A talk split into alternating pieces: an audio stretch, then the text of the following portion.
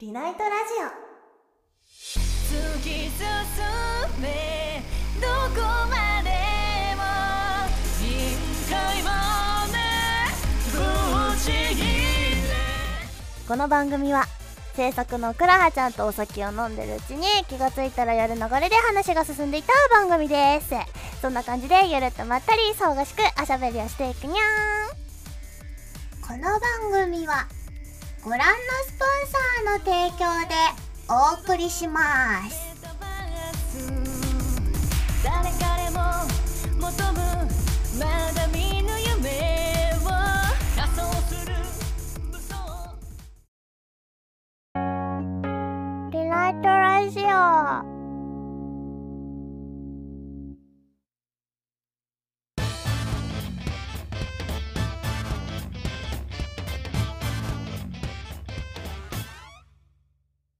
えー、11月ということで、えー、11月といえばやっぱりポッキーの日ですか？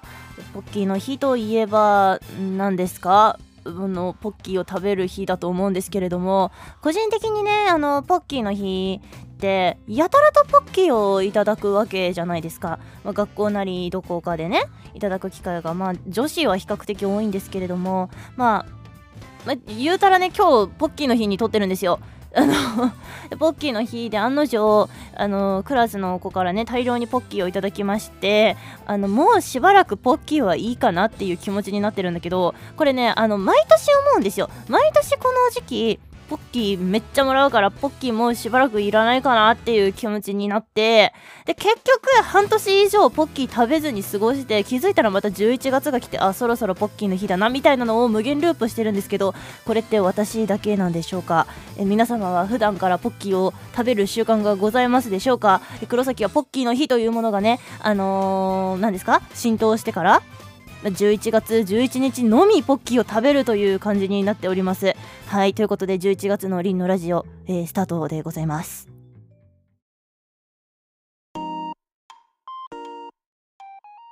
はいというわけで始まりましたリナイトラジオでございます。11月ですね。言うてますけれどもあの冒頭で一切触れなかったんですけれどもただいま黒崎凛絶賛お風呂上がりでございまして、えー全裸で髪の毛が濡れておりそしてフェイスパックをした状態で、えーこうやっておしゃべりをさせていただいております。言うてねあの今月もそんな感じで頑張らせていただきますので最後までお付き合いください。はいということで11月ですよ。ねなんか日中あったかいのにさ朝晩めっちゃ寒いみたいな日が続きすぎて何を着て外に歩けばいいのかよく分かってないんだけどみんな何着てます？なんか今日のお話になるんだけど今日ニットを着たんですよ。タートル、まあ、タートルなのかな？ちょっと首元ある若干あるみたいなやつ、まあ、ニットを着たんですよ。でしたらもう暑い暑い昼間。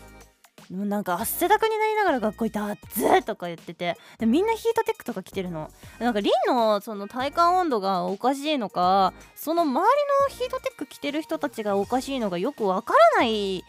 現象になっててなんかどうなんですかね 女子ってさいわゆる寒がりだったりとか体温調節できにくいというか、まあ、そういうタイプの人種じゃないですかリンも比較的その体温管理みたいなのがすごい下手くそなんですけど。にしても最近なんか汗かくこと多くてこれが更年期かってすごくしみじみ思っております。なんか女性は7の倍数でしたっけ？男性は5の倍数でしたっけ？なんかそんな感じで更年期症状って出るらしいですけれども、全然リン7の倍数ではないんですけどね今。え7の倍数じゃないよな。うん違いますね。多分。え？うん多分そう。ね まあそんな感じでね。暑かったり寒かったりということで皆さんにもねあの何ですか？体調には気をつけていただいてといったところでございます。はい。まあ、今月11月なんかどうしようかなと思ったんですけど前回リンのあのー公開収録をさせていただいた時にたくさんねあのお悩み相談みたいなのをいただいてたので今月はねバンバンお悩み相談に答えていく感じのラジオにしていきたいなという気持ちでおりますけれども皆さん何か悩み事があればいつでもリンに送ってくださいね。答えられるものであれば答えさせていただきますのでね。はい。まあそんな感じでございますが、えーお悩み相談といえばですねりんわりかし昔からなんかちょこっとした相談事を受ける機会が多いんですよ。でまあなんか本当に小さなものから大きなものまでいろいろと相談を受けるんですけれどもあのー今までね一番理不尽だったのがなんか相談されてま彼氏のことでね。相談されたからそっかそっかうんうんうんうんって聞いてたの。でも彼氏のなんか相談っていうかもうほぼ愚痴みたいな感じで言われてたからまあ聞いてあげてたのさ。いやそっかそっか大変だねっつってあそっかそっかって聞いてあげてたんだけどなんかねその彼氏がまあまあひどかったのさ。でひどい人だったからえなんかそれひどくない？みたいな。なんかもうちょっとあのなんかこういう風にこういう風な感じの人にしなよみたいな。もったいないよみたいな。あなたにはその男もったいないよみたいなことを言ったら逆ギレされたことがあって。何がして欲しかったのって。未だにね何が正解だったのかよくわかんないんですけど。なんか女性は感情型男性は問題解決型ってよくあの一般的には言われますけれどもリンはどちらかというとその男性脳っていう風に分類されるのかな？なんかまあ問題解決型なんですよ。だからその相談だったりとかちょっと聞いてほしいことがあるって言われたらその問題を解決してあげることにあの私はお手伝いをした方がいいんだなっていう風に多分脳がなるんだろうね。だからただただ愚痴とかうんうんうんえー、そっかへえ大変だったね。うんうんうんうんみたいなの向いてないんですよ。そうなんかそういう女の子からの相談の時はもう比較的にそのまあなんていうんですか傾聴の姿勢でねいるようにはしてるんですけどまあなんだろうね。その見極めに失敗した時のさその逆ギレを食らう感じがすごく嫌で。もう毎回毎回私は何が正解だったんだろうって思いながらね男性大反省会をしながら帰路につく私でございます。はい。ということで、まあ、今月もあれですね。あのー恋愛恋愛相談じゃないや。恋愛相談は以前受けたのであのー今回はいろいろなね相談事を受けていこうかなと思います。で、あの、あえてね、相談事になりますので、お名前は伏せて、今回はさせていただこうかなと思います。よろしくお願いいたします。ではではですよ、で、ビャシャシャシャフラセイガンダはい、ではでは早速読んでいかせていただきます。えーっと、つ病再発してお仕事辞めちゃいました。どうしよう。決められた時間に仕事するの？ってのが本当にダメで、本当仕事するのに向いてないなと思ってる。ゆっくり休むのは大事って思うんだけど、仕事してないのもなんか落ち着かない。一応 SE としての技術はあるから単発で納品系の仕事でもした方がいいかな実家済みで生活費は正直なんとかなる状態もうもう30も目前になってきて親のすねかじってていいのかなということでわかるリンもあの決められた時間に仕事するっていうのが本当に苦手だし本当にあの同じ時間に起きて同じ時間に出社して同じ時間に同じ仕事を繰り返してやるっていうのが本当にダメなのね。本当に向いてなくて。っていうのもあって、あのー今までアルバイトとかで、まあ、スーパーでアルバイトを高校生の時してたんですけどまあ向いてなくて。まあ別に寝坊したり遅刻したりってことはないんだけどもうなんかめちゃくちゃ暇じゃん。同じことずっと流れ作業でやるの。もうもちろんその流れ作業が好きっていう方もいらっしゃると思うんだけど私は全然ダメなタイプで。であのーなんだろう同じことを繰り返してずっとやってっていうのが苦手だったからまあ言っちゃえばそんなに長くは続かなかったんですよ。働いてまあ2箇所で働いたんだけどまあ片方は半年でもう片方は1年ぐらいかな。ぐらいしか続いてなくて。でまあそのまま卒業して上京してでまああるなんて言うんですかね。中古品買い取り売りのあのお店みたいな。オタクグッズのみたいな感じのところに働いたことがあるんですけどもそれも結局3ヶ月とかで辞めてしまってて。でなんかその時にまあちょうど上京してきてすぐとかだったので、まあ、声優としてレッスン通いながらそのお仕事しながらみたいな感じでしばらく生きてたんだけどまあちょっと前ねそのその時当初いた事務所にめちゃくちゃひどいことをされましていや私も一瞬めちゃくちゃうつ状態になったんですよ。もう家の中ゴミ屋敷みたいな、まあ、今もさほど変わんないですけど今もあの教科書とか洋服とか脱ぎ散らかしてるけど、まあ、当時は本当になんか自分もなんだろうお風呂に入るのもしんどい。で洗濯とか回すのもしんどい。起き上がるのがまずしんどいみたいな状態になってしまって。で何にもできなくなったので。その何にもできなかった時に唯一できてたのってやっぱりその今の続けてるさ声の仕事だったわけですよ。で声のお仕事だったりそのレッスンの日はもうどうしても行かなきゃいけないからまあ行ってたんですけどあのあんまり行きたくないけどね行ってたりとかしてて。で少しずつ少しずつこう周りにもねその相談したりとか、まあ、できる人がいたのででなんかこういうことがあってさみたいな話いっぱい聞いてもらって辛いんだよねみたいな話をしててでそっかそっかみたいな。でもいつでも関西帰ったらいいんだよみたいなこと言われたりとかしてなんかありがとうっつってでももうちょっと頑張ってみるねみたいな感じでまあ少しずつ少しずつ本当に少しずつもう1日1ミリずつ回復してたんですよ。で結局本当に本調子に戻ったのって1年半ぐらい経ってからなんですよ。もうそれまで何したかってもう遊びまくった本当に遊び回ったっていうのも、まあ、別にその夜の遊びとかではなくて友達とどっか行くとか友達とご飯食べに行くとかそういう系の遊びねだったりもう長期間実家に帰ってみたりとかっていうことをしたりとかしてました。でまあそのタイミングがちょうどそのお仕事お仕事っていうかバイトの時期もバイトでも結構いろいろ言われてしんどかった時期でもあったんだけど、まあ、それがいろいろ重なって結局落ち込んでしまったので、まあ、バイトもやめて家に引きこもってちょっとずつ回復してって何をしたかってまず環境を変えようって思ったんですよ。でずっとそのやりたいなと思ってたその病院系の仕事をたまたまアルバイト探してた時に見つけてでそこにちょっと就職してみようと思って、まあ、当時何歳だ？19とかか。絶対雇ってくんないだろうと思いながら行ったわけですよ。そしたらなんか知らないけどあのー受かりまして。そこからもう何年もずっとその職場にお世話になってるんですけどそれがすごく自分にとってはいい経験になったというか。私自身その社会も何も知らなかったし、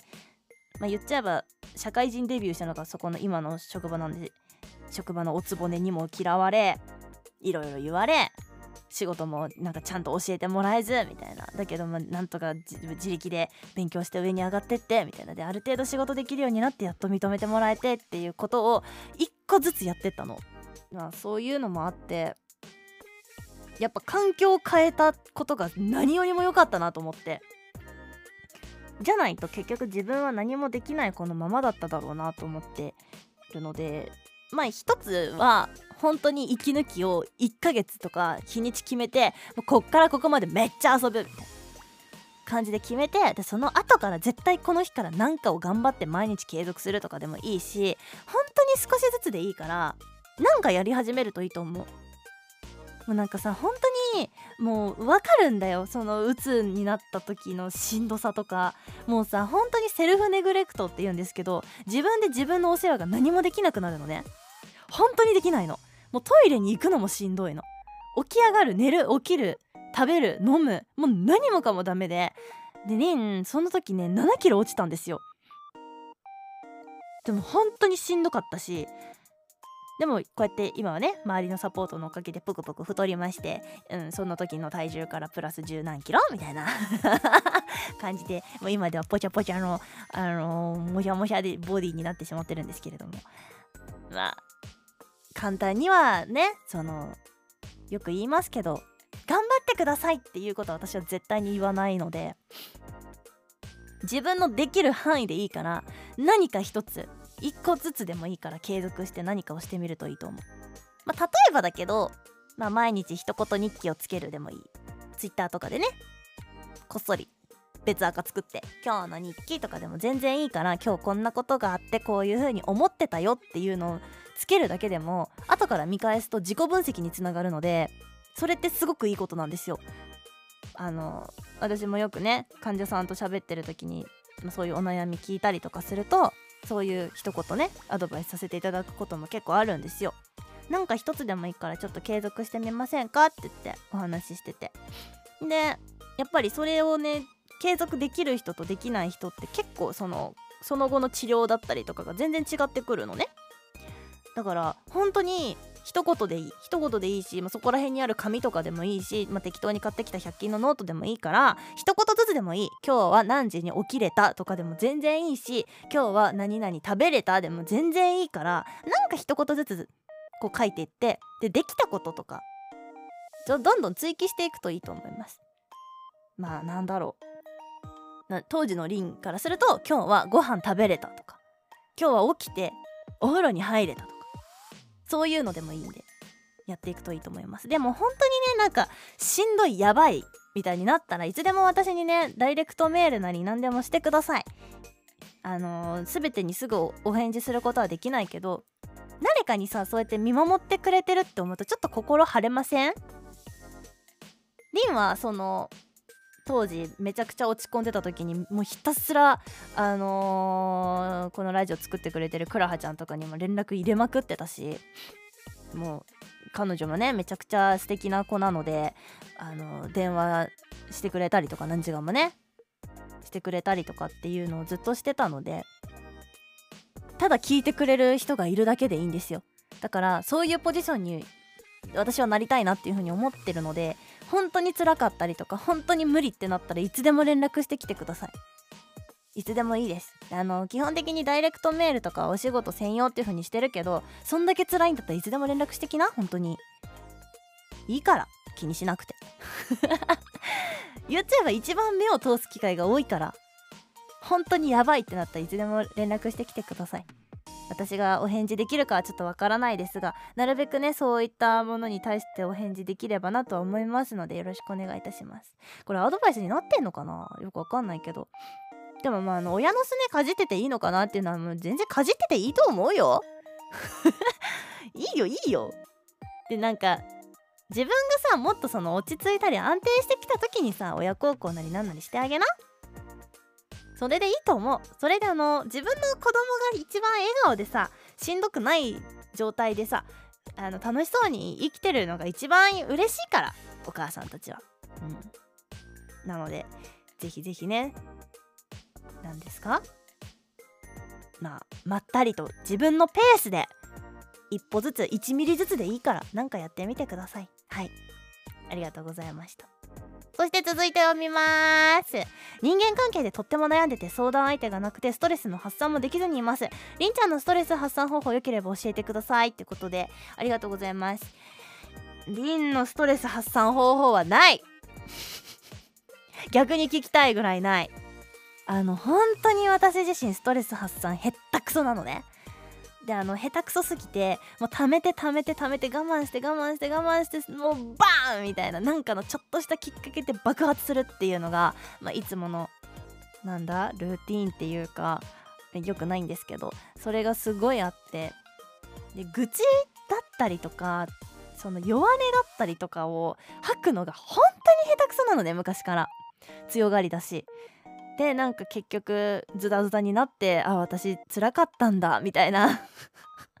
に気づくっていうのがまあいつもの流れなんですけど、まあ、なんかそういうのがあって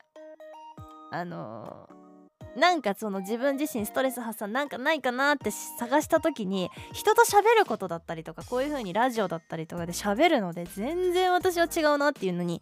気づいたんですよ。っていうのももうこの VTuber 活動始めてからここ3年2年ぐらいかなで気づいてやっぱ私にとってこの仕事やっぱ合ってるんだなーみたいなのは感じてるしやっぱ配信した後のさなんかなんだろうホクホク感っていうのが、まあ、あるんですけど VTuber って。あるのかな他の人。わかんないけどリンはあるのね。配信してあー楽しかったっていう時間がなんかストレス一番取れてる気がする。もちろんその自分のプライベートな時間削って配信するっていうのももちろんストレスになるんだけれども、まあ、人間生きてると全てに対してストレスを感じる生き物なので人と喋るだけでもある程度のストレスは感じてるし一人でいることにでもストレスを感じるっていうねまあめんどくさい生き物なのでまあ何ですか？結局何でもストレスって感じるんだよ。だからストレス発散方法って探してもきっとないんだよ。発散したところでさその発散してる状況にストレス感じるんだから無限ループって怖くね状態なんですよ。ただ人間関係でとっても悩んでて相談相手がいないっていうことだったらなんだろうな。変な話さあのー私でいいじゃんなんだよね。さっきと変わんないこと言っちゃった。手頃にさあの自分がさ相手の言っちゃえばそのリスナーさんのことってリンはさ100%知らないし多分その人が100マックスでねいるんだとしたら彼女とかさ恋人って多分70%ぐらいしか知らなくてで家族とかにもまあやっぱり60%ぐらいしか知らなくてっていうのもまあ愛だったりとかさその恋愛表現だったりとかっていう部分はあの親御さんは見れないからねだからリンはその子のことを知ってるっていうのは親は60%ぐらいだっていうふうに考えてるんですけどでその60%親が知っててで友達がまあ大体 40%50% ぐらいじゃないですか。で私のこの配信をして声を届けてるっていう立場でそのあなたのことをどれだけ知ってるかって多分2%もないんですよ。っていうのも私が知ってるのはそのアイコンと名前だけとリプライ送ってくれてこういう言葉の使い方をする方なんだってことしか知らないわけでもでなると0.1%ぐらいしか多分知らないんだよだけどあなたは私のことを多分私はここまでね配信でさらけ出してる人間もそこまでいないと思うんだけどあのかなりさらけ出してます。でもちろん家族ではないし恋人ではないけれども恋人だったり家族だったりにも見せてない部分を見せてるからおそらく75%ぐらいは知ってるんだよみんな。でさそんなめっちゃ知ってる相手だったら何でも言えるくない？だって友達だったりとかしたらさ、まあ、50%50% 知ってたらさお互いなんか意気投合していっぱい喋れるみたいな感じの関係が私はクラハちゃんだと思ってるのね。ああなたあの子はどう思ってるか知らないですけどどう思ってますか？私はクラハちゃんのこと100%知ってるとは思わないしクラハちゃんのねそのブラックな部分とかもね、まあ、一部は知ってますよ。一部はもちろん知ってるけど本当にごく一部しか知らないと思ってるし彼女の中でどれだけねそれをセーブして相手に見せないようにしてるか分かんないし。っていうのもあるし私も100%あのあの子にまあ私はあの子にさらけ出してるな。まあそんな感じだわ。うん。何が言いたいかよくわかんないけどとりあえず私のことをあなたはかなり知ってる状態なんだったら何でも喋れる気しない？だって私がさこんなことが好きとかさ私の好きな色は何色ですか？とかさ私の好きな食べ物何ですか？とかさ私の誕生日はとかさ。全部知ってくれてるじゃん。相手のこと知らなかったらさなんか相談とかできなくないっていう感じが私は持ってるので。全然いいよ。私相談乗るよ。悩んでるっていう風にその悩んでるっていう文を送るためにもこういうこういうことがあってこういうことがあったから今こういう風に悩んでてどうしたらいいかなって言ってる時点で結構頭の整理になるじゃんね。だからいくらでも私にやってください。連絡してください。このリンラジのお便りフォームでも全然いいしあの読まないでっていう風になんか一言どっかに入れといてくれたら絶対さあのこういう場で読んだりとかしないし私が一方的に読むだけでいいならね。そうやって送っていただければいいしいち早く目についてほしいっていうもう本当に SOS っていう風な状態があるんだったら DM 送ってくれればいいし何でもしてください。うん。本当にねあの何ですか。私はみんなに救われて生きてるから私もみんなを救いたいなと思うしまあおせっかいなんですよ。私。めちゃくちゃ。ご存知だと思いますけれども。めちゃくちゃおせっかいなのでせっかいババアさせてよ。っていうね。まあこんな感じでいいんですかね。わかんないですけど。まあ、なんかあったら本当に私に頼っていいぞっていうことは私は口が裂けても言えませんけれどもなんかお手伝いできることだったり私に言うことで心の整理頭の整理になるんだったらいくらでも使ってください。はい。一人で抱え込まないでいつでも SOS 黒崎してください。はい。ということでありがとうございます。まあなんだみんなさ結局さ悩んで生きてるものじゃないですか。人間って。リンもだってさ悩みだってあるしさみんなに言わないだけでね言ってない悩みももちろんあるしさ言えない過去だっていっぱいありますしさ。もちろんありますさ。だけどそれを隠して人間頑張って毎日生きてるので、うん生きてて偉いよやっぱ。もうそれに尽きる。本当に。もう毎日頑張って朝起きてさやってるだけ本当に偉いからたまにはね自分の心だったり体だったりに耳傾けてあげて休んでください。本当に。であのリンは休みすぎた結果単位がギリギリになるっていうね。あのまさかの卒業目前であの今大ピンチなんですけれども。こうならない程度に皆さんもねあのほどほどに自分と相談してこの辛いね世の中生きていければなと思います。うん。ということでねこの相談を読む前にフェイスパックを外したんですけれどもそろそろ体が冷えてまいりましたのでお洋服を着ようかなというふうに思っております。はいということで今月はお悩み相談のコーナーでございました。えー、リンラジでは、えーお便りを募集させていただいております。お便りはリンのツイッターもしくは公式ホームページもしくはこちらの YouTube の概要欄からどしどしお願いいたします。来月は12月ということろとろとろとろで、あの、お便りのお題とさせていただきますのは、まあ、クリスマスについてでございます。はい、もちろん。あのクリスマスといえばですよ。サンタさんじゃないですか。あのサンタさん大体の家に来たことあると思うんですけどどういうきっかけでサンタさんってあれなんだって気づいたのかっていうのでちょっとあの各ごご家庭気になるのでぜひ教えていただきたいなっていうのとまああのあと何ですか？クリスマスの思い出とかが何かありましたらぜひぜひ送っていただければなと思います。来月もお便りお待ちしております。よろしくお願いいたします。リライトラジオ。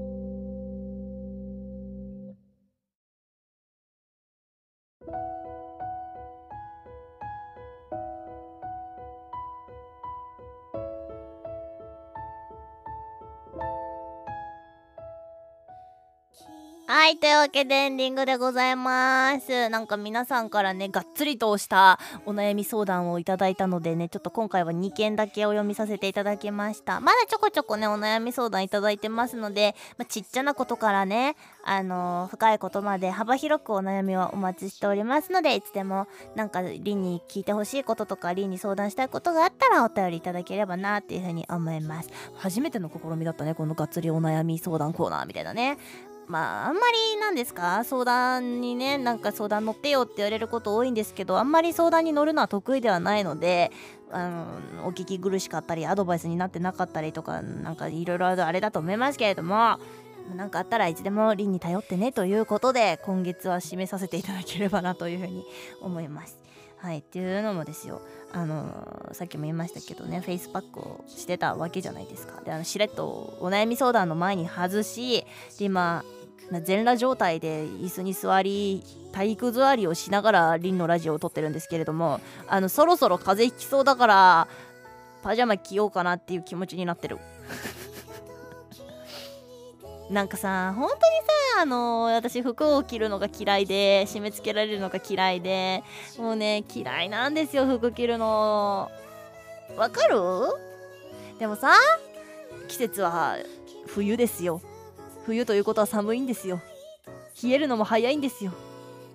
今の暖房をガンガンにつけてるのでそんなに寒くはないんですけど湯冷めするかなというところでねあのお洋服を着ていこうかなというふうに思います。